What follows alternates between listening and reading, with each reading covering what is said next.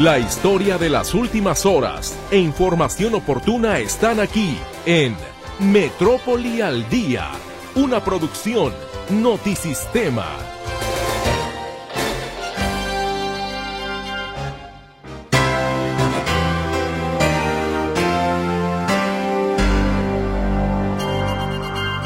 ¿Cómo le va? Muy buenas tardes. Les saludo con muchísimo gusto en esta emisión de jueves ya 18 de enero de 2024. Espero que esté usted teniendo muy buena jornada. Gracias por el favor de su compañía y qué le parece si vamos iniciando precisamente con nuestro resumen informativo. La vacunación anti-COVID de Moderna a personas vulnerables se realizará en cuatro etapas, informa la Secretaría de Salud Jalisco. Inició con grupos de la tercera edad y niños de asilos y albergues. De conformarse la Agencia Metropolitana de Residuos Sólidos, la concesionaria Capsa Eagle quedaría fuera de la recolección de basura en Guadalajara, advierte el alcalde interino Francisco Ramírez Salcido. Tendríamos un organismo propio, metropolitano, para nosotros ser autosuficientes en la recolección de basura y si fuera así, pues obviamente no se prestaría Capsa. Congreso invalidar las fotoinfracciones que no sean notificadas a los automovilistas. En México, 6 de cada 10 habitantes se sienten inseguros, revela el INEGI. Especialistas consideran inviable la propuesta de López Obrador sobre pensiones. Ni los europeos, ni Dinamarca, ni Noruega, ni Países Bajos, eso nunca han pagado más del 70% de lo que es el monto de la pensión. Colectivos ciudadanos obtienen suspensión contra planes parciales de desarrollo aprobados por el municipio de Zapopan. Con falta de transparencia y falta como de esta discusión y consulta pública que los obliga la normatividad legal vigente. Asesinan a un hombre de un balazo en el pecho en la colonia Las Huertas de San Pedro Tlaquepaque.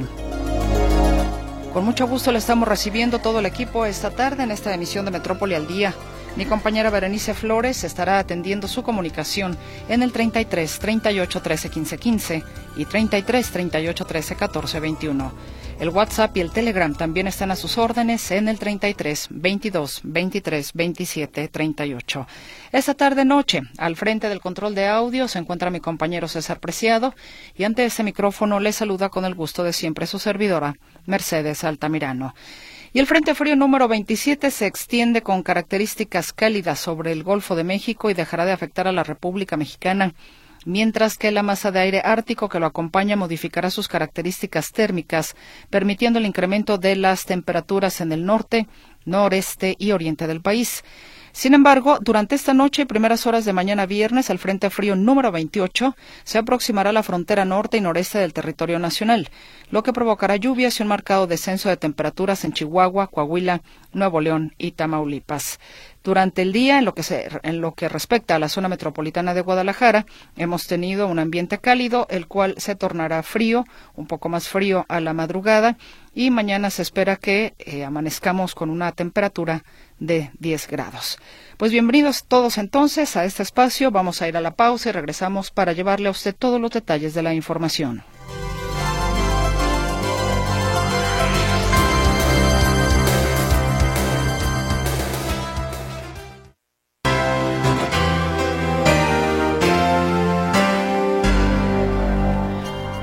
Aquí estamos de regreso con usted para empezar ahora sí que a desmenuzar la información que se ha generado durante la jornada de este jueves.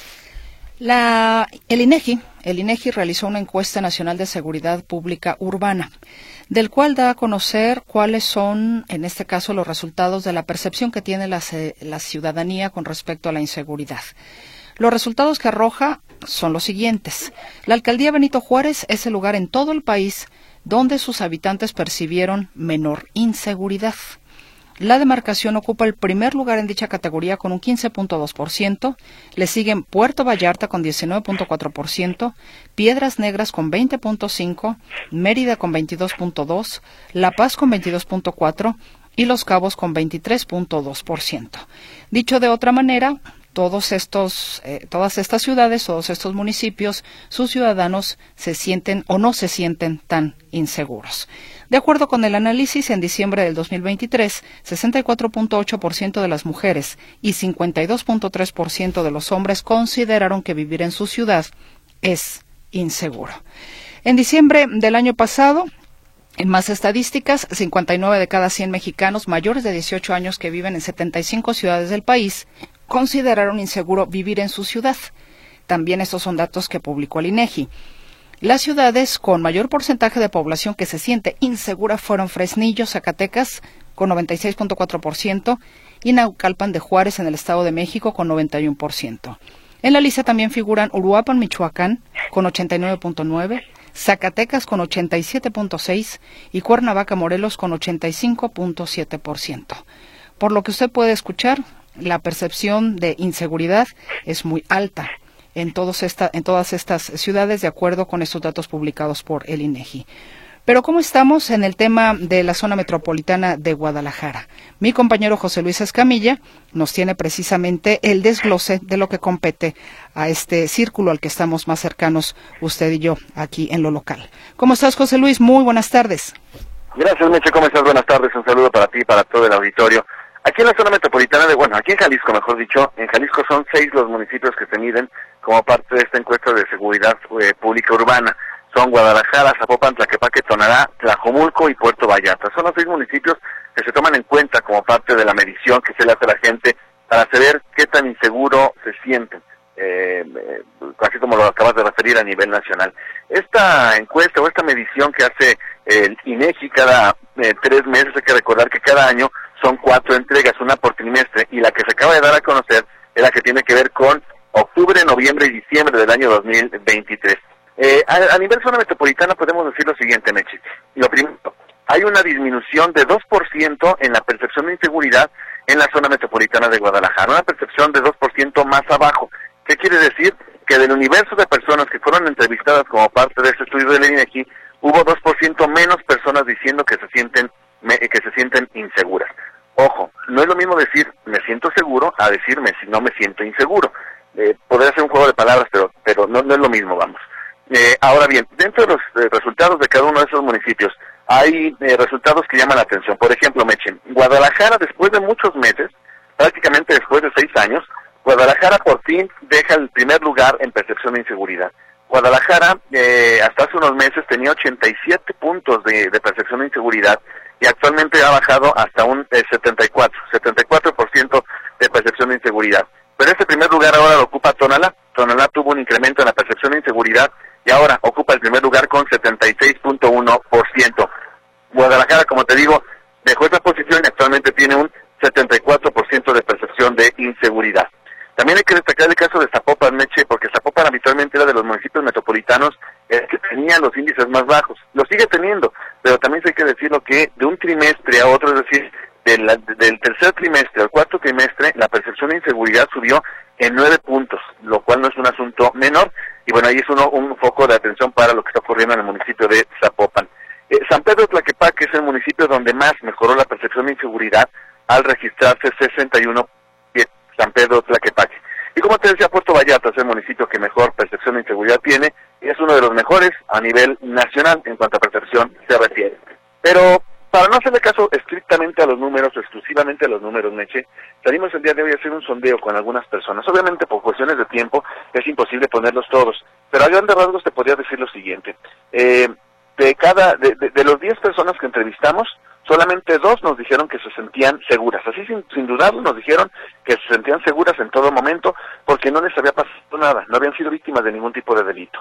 Eh, las otras ocho nos dijeron que se podían sentir seguras en su entorno más inmediato, en su colonia podían sentirse seguros, pero ya cuando se salían de su colonia, de su área de influencia, podían sentirse inseguros. Y ese es otro dato que llama poderosamente la atención. Pero si te parece, escuchamos algunos de los testimonios un poquito más elocuentes de todos los que pudimos recopilar.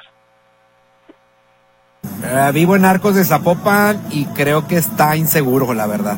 ¿Del 1 al 10 qué tan inseguro se siente? Un, del 1 al 10 un 8%, más o menos un 8. Ah, no, ahí sí, cuidado, porque pues no sé si se debe al ambiente o no sé, pero a medida que uno se adentra más al centro, es más peligroso. Y es que hay algunas personas que lo ubican por zona, Meche, donde es más seguro, más inseguro, hay personas que lo consideran por horario, en fin, la situación es diferente dependiendo de cada opinión, pero bueno, finalmente en casa cada quien tendrá la mejor opinión en torno a lo que ocurre, qué les asusta, qué les mantiene inseguros en, eh, en materia de percepción de inseguridad y bueno, más allá de los resultados de esos estudios que son una fotografía de momento, pero bueno, cada quien en casa sabrá qué tan asustado, qué tan no asustado se siente eh, eh, en su entorno y en su zona metropolitana. Mi reporte Meche, buenas tardes. Sí, efectivamente, José Luis, e inclusive también podríamos hablar de que entre nosotros mismos, a veces, de acuerdo a nuestras propias experiencias, podríamos decir, José Luis, no vayas a tal parte porque ahí no sabes qué peligroso está. Entre nosotros mismos de repente damos esas recomendaciones, por decirlo de alguna manera, para evitar o visitar algún espacio de nuestra zona metropolitana por supuesto, o a lo mejor alguna persona, pues, no sé, no sé si tú has sido víctima de algún delito, pero por ejemplo, yo que he sido víctima de delito, pues ya, ya sin ningún problema te puedo eh, decir que ya sé lo que se siente, no sé, que te apunten con un arma. Eh, y es una sensación de, inseguridad o temor que a lo mejor quien no la conoce va a decir, ah, que exagerado, pues no pasa nada. Pero bueno, todo, como, dice, cada quien habla de la feria según le fue. Eh, y justamente es lo que ocurre con el tema de la percepción. Hay quienes están más sensibles porque ya han sido, ya han tenido experiencias de ese tipo, ¿no? Sí, no, digo, me, sumo a esa lista de quien he tenido ya episodios de, de inseguridad e inclusive son espacios que parece mentira, ya los evitas, ¿no? A veces tienes que transitar o, o te toca pasar o qué sé yo, pero estás siempre como con este recuerdo latente de lo que en esa zona te, te, te sucedió, ¿no? Sí, por supuesto, y como tal también respondes a preguntas como esta. Si alguien te pregunta qué tan inseguro te sientes, bueno, inmediatamente te, te vas a tus recuerdos de las experiencias que has tenido y de ahí las respuestas, ¿no? También por eso muchas personas eh, de repente aquí dicen que es un dicho muy tapatío este de cuídate, te despides de alguien y cuídate, y cuídate. eh, pues no sé si tiene que ver también como, como, cómo se siente uno, ¿no? Eh, totalmente de acuerdo. José Luis Escamilla, muchísimas gracias. Hasta luego, buenas tardes. Buenas tardes. Hay el desglose, pues, digamos, a nivel nacional y lo que sucede en Jalisco, en la zona metropolitana, en torno precisamente a estas cifras del INEGI sobre percepción de inseguridad y el presidente de la República las consideró favorables. Arturo García Caudillo, te escuchamos con los detalles. Muy buenas tardes. Gracias, Mercedes. Y aunque seis de cada diez personas siguen pensando, siguen sintiendo, siguen teniendo esa sensación de que eh, en su ciudad no son, no están precisamente seguros. El presidente Andrés Manuel López Obrador dice que esto sigue demostrando que ya la gente está sintiendo la mejoría, eh, aunque pues para muchos eh, las cifras de 6 de cada 10 no sean precisamente unas cifras positivas, para el presidente Andrés Manuel López Obrador sí. Vamos a escuchar por qué. La encuesta del INEGI sobre percepción de los ciudadanos en seguridad y son muy buenos los resultados. Ya la gente está sintiendo que las cosas van mejorando, de acuerdo a esa encuesta, porque son buenas noticias. Miren cómo vamos en percepción social de inseguridad. De acuerdo al INEGI, es lo más bajo en 10 años en percepción de inseguridad. Eso sale hoy.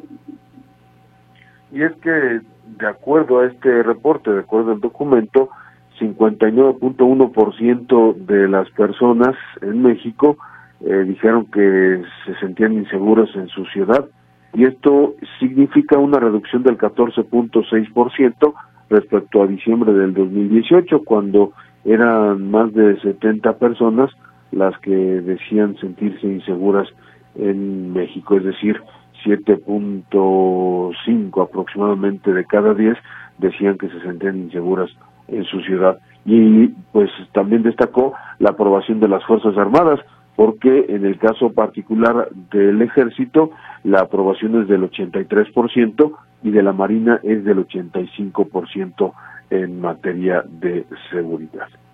Y reporte Mercedes. Buenas noches. Pues independientemente de esto, me queda claro, Arturo, que habrá que trabajar en las zonas donde la gente se siente insegura. En realidad pues no deberíamos de sentirnos inseguros nunca, pero pues es parte desafortunadamente de la dinámica de muchas situaciones que generan precisamente que haya gente aquella que delinque por gusto, por hasta por placer diría yo, y gente que en un momento determinado hasta se roba un pan porque tiene hambre y no encuentra trabajo, ¿no? Es decir, son muchos los factores, pero ciertamente falta muchísimo todavía por hacer. Las cifras al final del día son muy, pero muy variables. Sí, no son necesariamente reflejo de lo que sucede en un lugar, ya sea para un lado o ya sea para el otro, hacia arriba o hacia abajo, pero eh, nos dan eh, o son sintomáticas, digamos, de lo que está ocurriendo, perdón, de lo que está ocurriendo en el país. Exactamente, bueno, tranquilo, Arturo, un vasito con agua. es este, la época, ya sabes. Sí, la época, sí, no, así nos trae a todos el, el clima. Gracias, Arturo García Caudillo.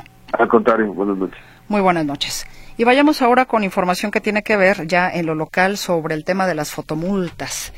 ¿Le han llegado a usted fotomultas que usted dice, ah, caray, y como a qué horas yo pasé por ahí, ¿no?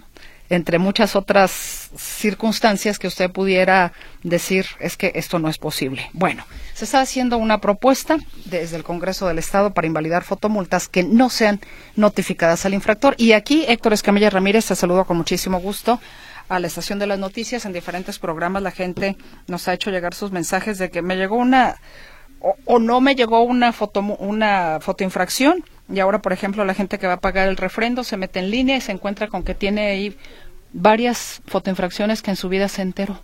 O bien le llegan tiempo después al tiempo estipulado en teoría para pagar incluso un 50%. ¿Cómo estás, compañero? Buenas tardes. ¿Qué tal, Meche? ¿Cómo estás? Sí, fíjate que es una problemática que se da sobre todo en esta temporada de pago de impuestos, el refrendo, que la gente descubre que tenía multas, eh, fotomultas, fotoinfracciones. Recordemos que en este momento hay 63 radares, radares de fotoinfracción distribuidos en la ciudad, se ha ido incrementando con el paso de los años. En 2019 eran cerca de 41 los radares en la ciudad. Entonces, hay más posibilidades que lo cachen. Pero aún así se han presentado casos donde, incluso lo hemos platicado con algunos contribuyentes ahí en la recaudadora del centro de Zapopan, eh, digo de Guadalajara, la, la 00, que nos decían que no sabían cuándo los infraccionaron e incluso había multas de vehículos que tenían años parados. Por ejemplo, una persona decía, yo, mi coche estuvo parado toda la pandemia, yo no tenía que salir de casa y a pesar de eso tenía fotomultas. Entonces, pensando que hay, hay errores quizá en el programa, fallas, eh, el chiste es que del 1.8 millones de fotoinfracciones que se presentaron en 2023, cerca de 50 mil fueron impugnadas en tribunales por el, bueno, principalmente por no eh, ser reconocidas por los infractores.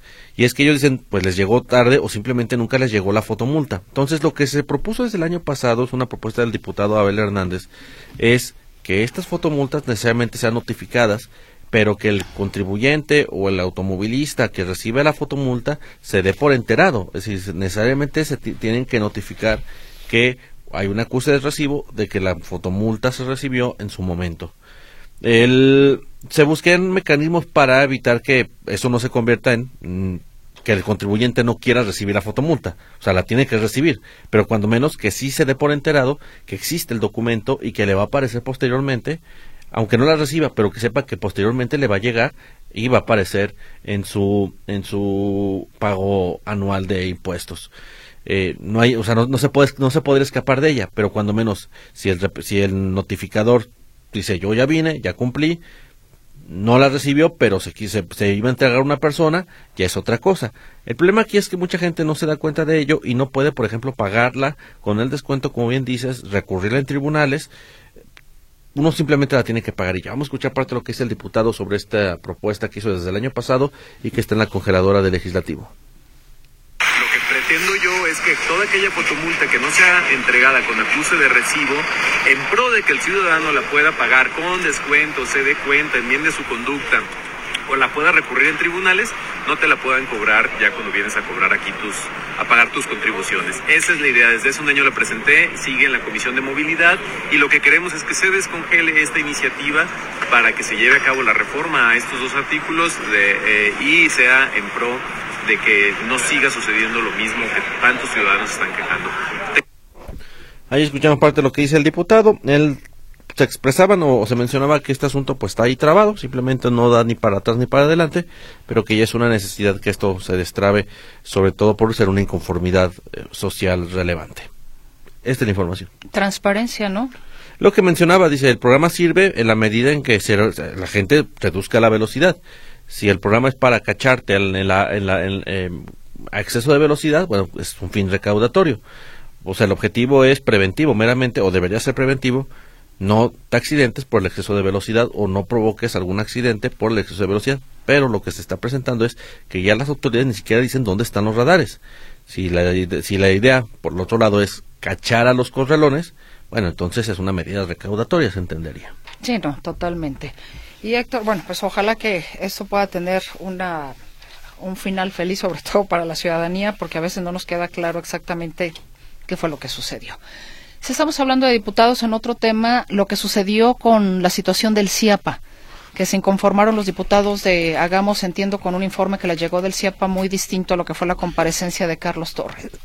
Perdón, Carlos Torres. Sí, fíjate que esta mañana, esta mañana los eh, diputados del partido Hagamos en el Congreso del Estado presentaron una eh, presentaron el informe que entregó el CIAPA, el Sistema Intermunicipal de los Servicios de Agua Potable y Alcantarillado, donde pues supuestamente se explicaba o se detallaban elementos de la comparecencia del 10 de noviembre, que aquí lo, les lo platicamos. El 10 de noviembre pasado, Carlos Torres Lugo, titular del CIAPA, después de estarlo insistiendo y después de mucho tiempo, finalmente accedió a comparecer ante diputados y no le fue nada bien. Ya lo habíamos dicho, en aquella ocasión hasta le hicieron tomar agua de la llave del CIAPA para que si tanta confianza le tenía, pues le bebiera. Pero dio datos que luego los diputados de oposición le dijeron, ¿sabe qué? Sus datos que nos está dando se contradicen con los propios datos que nos dio el CIAPA y pedimos por transparencia. Entonces se pidió un informe completo y resulta que ya se entregó este informe del CIAPA, pero dicen que sigue con o sea, sigue con contradicciones, anomalías. Por ejemplo, en la comparecencia de Carlos Torres Lugo se mencionaba que el problema del agua del Ciapa procedía de los sedimentos que se desprenden de las tuberías porque se encuentran muy viejas y se requerían 80 mil millones de pesos, eh, perdón, 8 mil millones de pesos, 8 mil millones de pesos para atender este tema de eh, cambiar la, red hidráulica. Lo que demuestra el estudio que presentaron es, según dicen los diputados de Gamos, es que pues este, este número de 8 mil millones fue a ojo de buen cubero, sin ningún fundamento técnico. Fue como salir al paso a la respuesta de los diputados. Dos, el documento sí reconoce que el agua viene contaminada de origen. O sea, el agua no es potable de origen porque procede de, cuencas que están contaminadas. Entonces, bajo estos argumentos dicen eh, pues que se dará, se establecerá una mesa para aclarar cuál es la verdadera situación del CIAPA y qué se puede hacer para corregir este problema del agua en malas condiciones. Vamos a escuchar parte de lo que dice la legisladora Mara Robles sobre la comparecencia, que, perdón, sobre este informe que se presentó esta mañana. Recibimos el informe del CIAPA y ahí nos damos cuenta de que el problema es más grave de lo que parece. En realidad no tienen una propuesta para que el agua de la llave sea potable. Y nosotros exigimos al CIAPA que nos presente una propuesta concreta y el sustento de los 8 mil millones de pesos que nos dijo que se necesitaban para reparar la red de distribución de agua potable. Porque ahora resulta que reconocen que el problema de la contaminación del río Santiago sigue, que aplican discrecionalmente las distintas normas oficiales mexicanas para medir la calidad del agua, que los químicos que le ponen al agua alteran el pH y entonces eso genera desprendimientos en la red de distribución y al final de cuentas los ciudadanos pagamos el pato a pesar de que pagamos el agua. Y además le quieren restringir el agua a la gente más pobre cuando deberían de ir contra las empresas que contaminan y deberían ir con aquellos que lucran con el agua en las grandes empresas. Entonces, lo que vamos a hacer es constituir la comisión plural del Congreso del Estado para que el director del CIAPA nos precise las respuestas que le pedimos y que antes de que todo el mundo se vaya a campaña, logremos modificar el presupuesto hasta que logremos que el agua de la llave sea potable. Es algo viable, es algo posible. Ahí escuchamos lo que dice la diputada Mana Robles. Bueno, ahí las contradicciones. Habrá seguimiento de este tema porque, pues, una cosa dice el CIAPA, otra cosa dicen sus estudios, otra cosa dicen los diputados y el tema es que la gente es la que padece la mala calidad del agua. Nosotros en el fuego cruzado, ¿no? Sí. Ahí es como aquella frase que decía, eh, cualquiera que gane, nosotros perdemos, ¿no? Entonces, así la cosa. Qué buena, qué buena frase. Muchas gracias, Héctor Escamilla Ramírez. Hasta luego. Hasta luego. la, la voy a anotar, ¿eh? Buena la frase, efectivamente. Pues sí, ellos deciden, ellos hacen, ellos tornan, y uno como ciudadanía que les expone, mira esto, aquello, lo otro. Bueno, en fin, ¿Qué le puedo yo decir? Ya nos compartirá usted su punto de vista, si es de su interés, por supuesto, y tiene la oportunidad. Vamos a ir eh, a la pausa comercial. Bueno, no sin antes decirle que hoy tenemos, hoy tenemos eh, jueves de consultorio.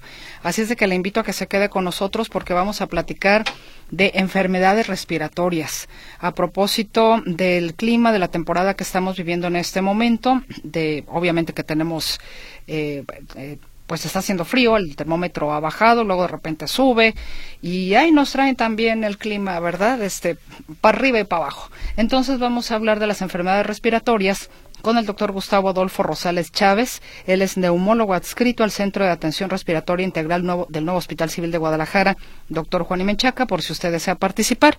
Esta sección que la tenemos precisamente después eh, de las siete y media de la tarde, de la noche, mejor dicho, ya una vez que termina deportes. Si es de su interés, también le esperamos en esta sección de El Consultorio. Hoy, reitero, enfermedades respiratorias. Vamos a ir a la pausa comercial y volvemos.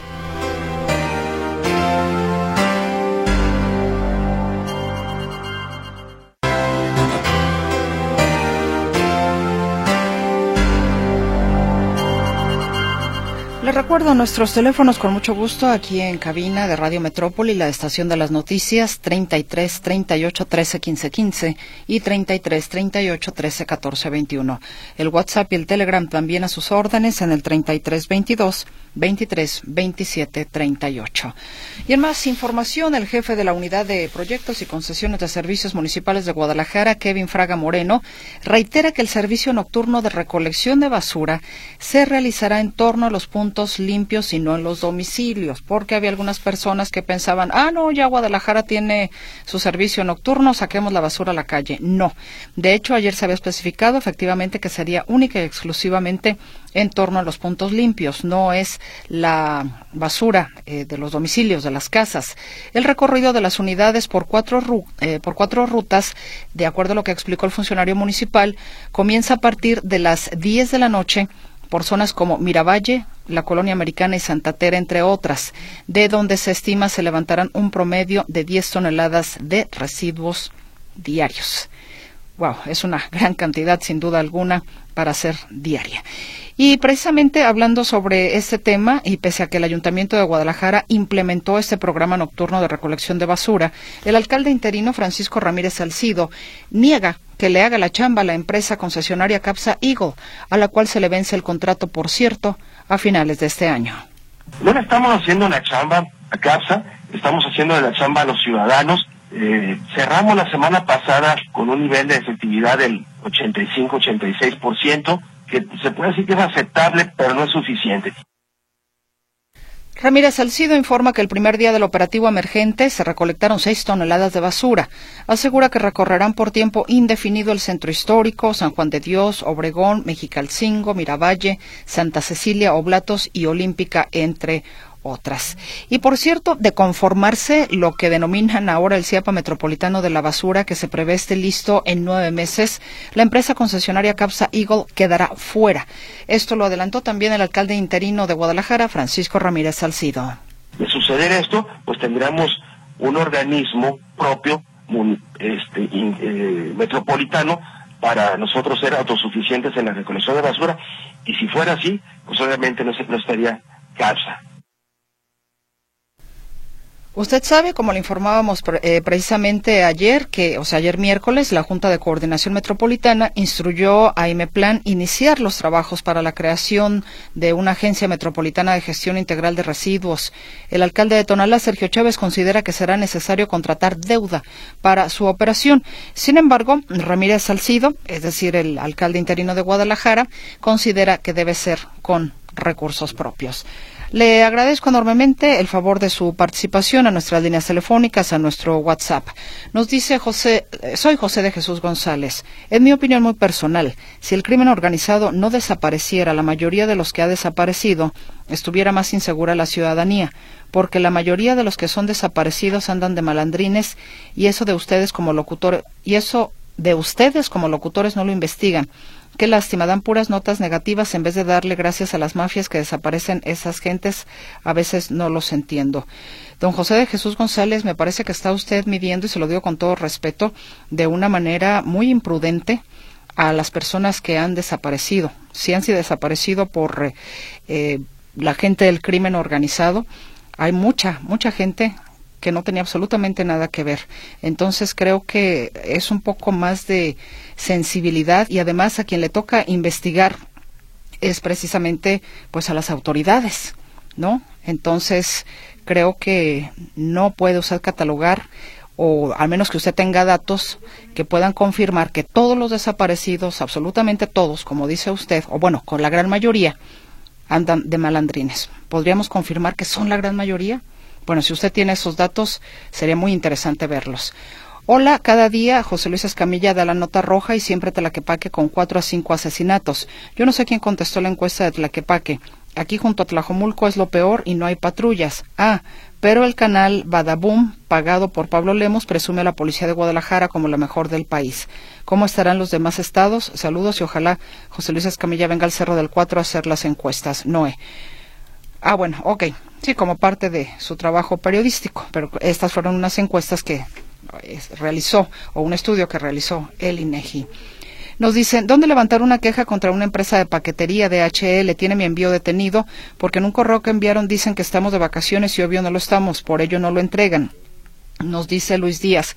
Luis, yo no sé si intentó ya meterse a la página de DHL. Tiene que haber una página del corporativo donde pueda usted interponer su queja con el corporativo de DHL, no sé si ya lo intentó en la página en la página de internet o bien recurrir también a la Profeco. Estas me parece que son las dos salidas que pudiera usted tener si alguien de la audiencia hubiera tenido alguna experiencia como esta y tuviera alguna mejor opción, de igual manera se las voy a agradecer para podérsela compartir entonces al señor Luis Díaz. Buenas tardes. La inseguridad aquí en Jalisco está al 100%. Ya no puedes salir a gusto porque te asaltan. Yo fui víctima de asalto. Me robaron mi celular, mi celular, mi cartera y me vaciaron mis cuentas. Esta inseguridad se la debemos al Faro que no deja operar bien a la Guardia Nacional y no hace nada por detener tanta delincuencia, dice Braulio Jiménez Ponce. Tengo más participación, pero también tenemos que hacer un corte y regresamos.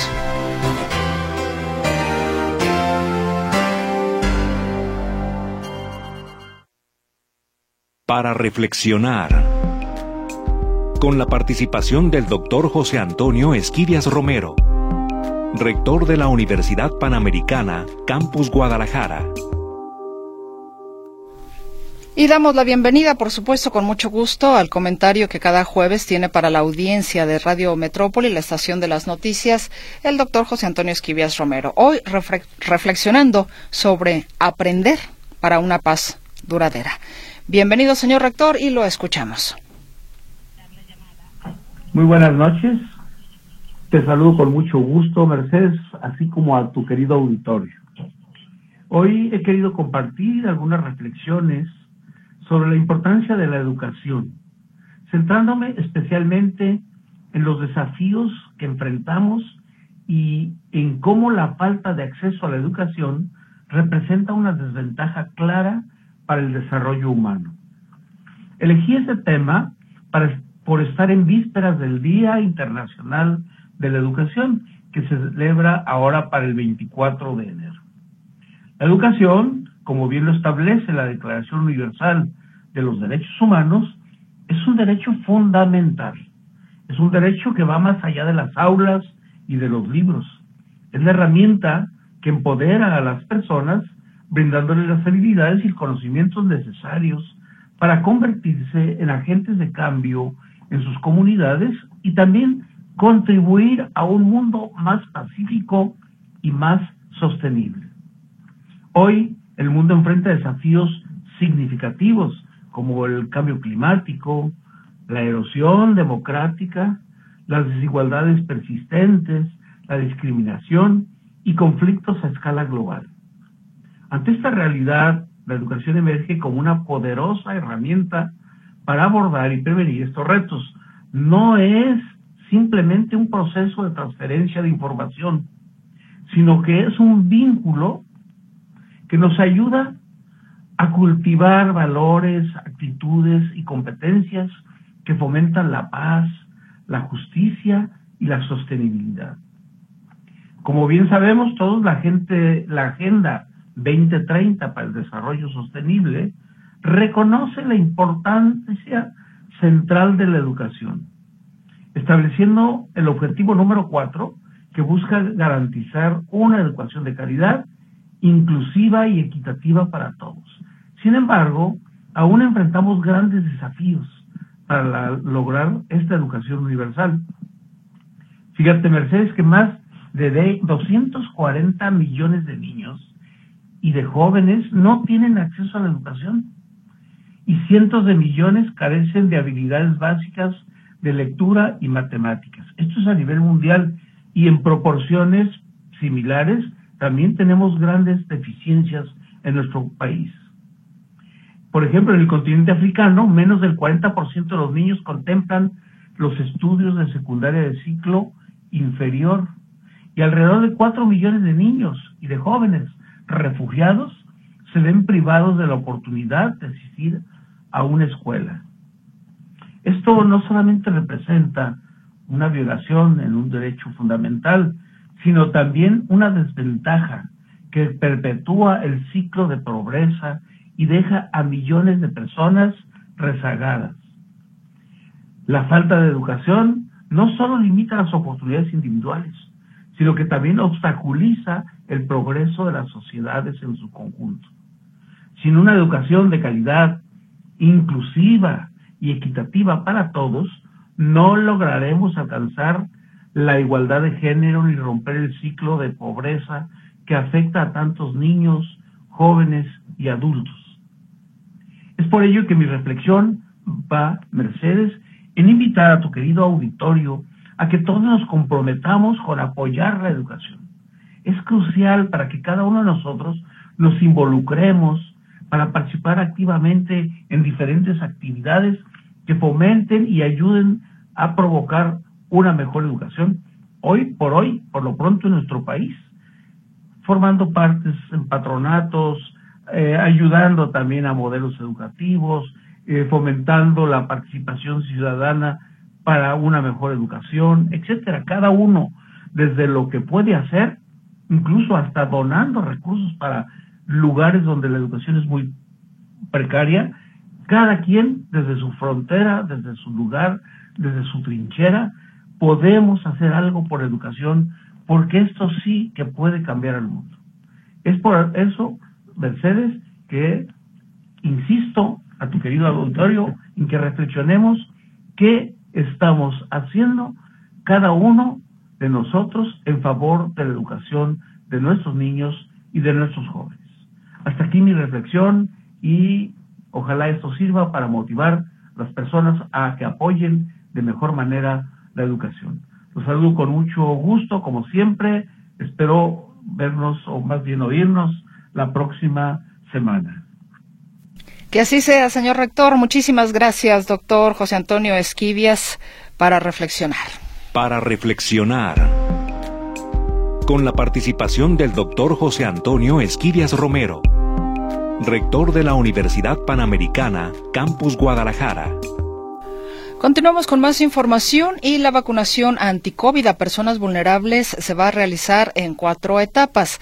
Ya arrancamos, ya iniciamos. Eh, Claudia Manuela nos tiene los detalles. ¿Cómo estás? Buenas noches. ¿Qué tal, Mercedes? Gracias. Muy buenas noches. Efectivamente, la vacunación con la nueva vacuna Spyvax de Moderna contra el COVID-19 que compró el gobierno de Jalisco se realizará en cuatro etapas. Inició ayer miércoles con la aplicación de la dosis a grupos de la tercera edad y niños de 174 asilos y albergues a cargo del Estado en todo el Estado de Jalisco. Eso lo señala el director de Políticas Públicas de la Secretaría de Salud, Ángel Nuño Bonales. Escuchamos. En, este, en esta segunda etapa podrán vacunar a partir del 23 de enero, es decir, la siguiente semana, todas las personas que tenido cáncer, también las personas con insuficiencia renal o las personas trasplantadas son el primer grupo, digamos, abierto para recibir la vacuna en estas unidades de salud. El siguiente, la siguiente semana, que es el día 30, que es el siguiente bloque que te apertura, se agrega a los bloques anteriores lo que son mujeres embarazadas, personas con VIH y eh, población indígena con alguna enfermedad. Bien, y la cuarta etapa es personas con enfermedad de, por ejemplo, de riñón crónica, fibrosis quística, parálisis y otras enfermedades. Recordar que esta vacunación, Mercedes, es para grupos vulnerables. Esta vacuna ya se realiza en el país.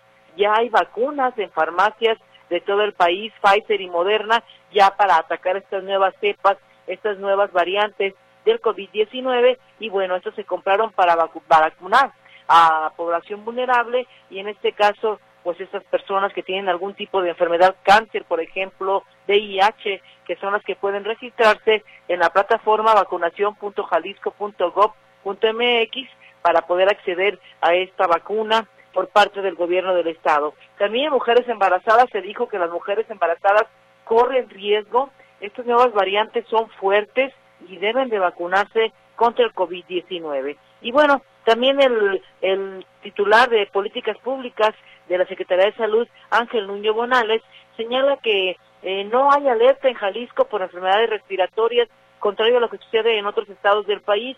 En la entidad se mantienen normales los registros de casos de COVID, influenza y virus sincitial respiratorio. Esto lo señala el director de Políticas Públicas, Ángel Nuño Bonales. Escuchamos. No hay una alerta, no hay una alerta la vigilancia epidemiológica muestra los canales del comportamiento de la circulación de diferentes virus y también del comportamiento de las enfermedades respiratorias. En Jalisco los canales no sobrepasan lo esperado, no sobrepasan la línea de lo que epidemiológicamente en esta temporada eh, suele suceder. Entonces estamos solamente bajo vigilancia epidemiológica del comportamiento. No hay una alerta. Alerta. Agrega que todavía están disponibles más de 500 mil vacunas contra la influenza, que también es importante protegerse contra esta enfermedad. Eh, se compraron por parte del gobierno de Jalisco más de 2 millones de vacunas, se han aplicado un millón y medio, todavía más o menos 500 mil disponibles para la población, principalmente de la tercera edad, niños menores de 5 años o población vulnerable. Gracias, Mercedes. Muy buenas tardes. Bueno, entonces eh, sigue para las siguientes etapas, digamos, el tema de que la gente se puede inscribir de acuerdo mm, al grupo vulnerable al que representa en la, en la página vacunación.jalisco.gov.mx. Sí, se puede inscribir inclusive desde ahorita, pero le van a dar fecha, por ejemplo, si es para personas eh, con VIH después del 30 de enero, va a ser hasta febrero. O sea, sí se puede registrar en la plataforma, en la página, pero ya las fechas para que conozcan que les van a dar fechas ya para las siguientes semanas porque va por etapas y ya escuchamos cuáles son la primera, segunda, tercera y cuarta etapa que se va a aplicar esta vacuna contra el COVID-19. Sí hay registro, sí está abierta la plataforma, pero solamente las fechas serán hasta dentro de algunas semanas siguientes. Mercedes. Bueno, pues más vale en todo caso irse adelantando, Claudia, no vaya a ser que pues se terminen las vacunas, ¿no? Sí, efectivamente hay 50 mil vacunas disponibles de la farmacéutica moderno, hay que recordarlo y vamos a ver hasta dónde está la demanda de la población en cuanto a esta vacuna. ¿Cómo está la demanda? Por cierto, ah, pues, por ejemplo, por el momento 2.700 personas hasta el día de ayer, 2.700 personas se habían inscrito en esta plataforma. Hay que recordar que también van brigadas a asilos, a albergues, están yendo las brigadas por parte de la Secretaría de Salud estas 10.000 vacunas que llegaron el martes se están aplicando en asilos en albergues y ya las restantes 40.000 que van a ir llegando de 10.000 en 10.000 se van a ir aplicando a la población abierta en general, bueno, a la población vulnerable, perdón, la que se inscriba en esta plataforma. Muchísimas gracias, Claudia Manuela Pérez, que tengas una estupenda noche. Igualmente para todos, Mercedes, gracias. Muy buenas noches. Buenas noches. Y nosotros todavía tenemos más. La segunda hora de Metrópoli al día le esperamos después del noticiero Notisistema de las 7.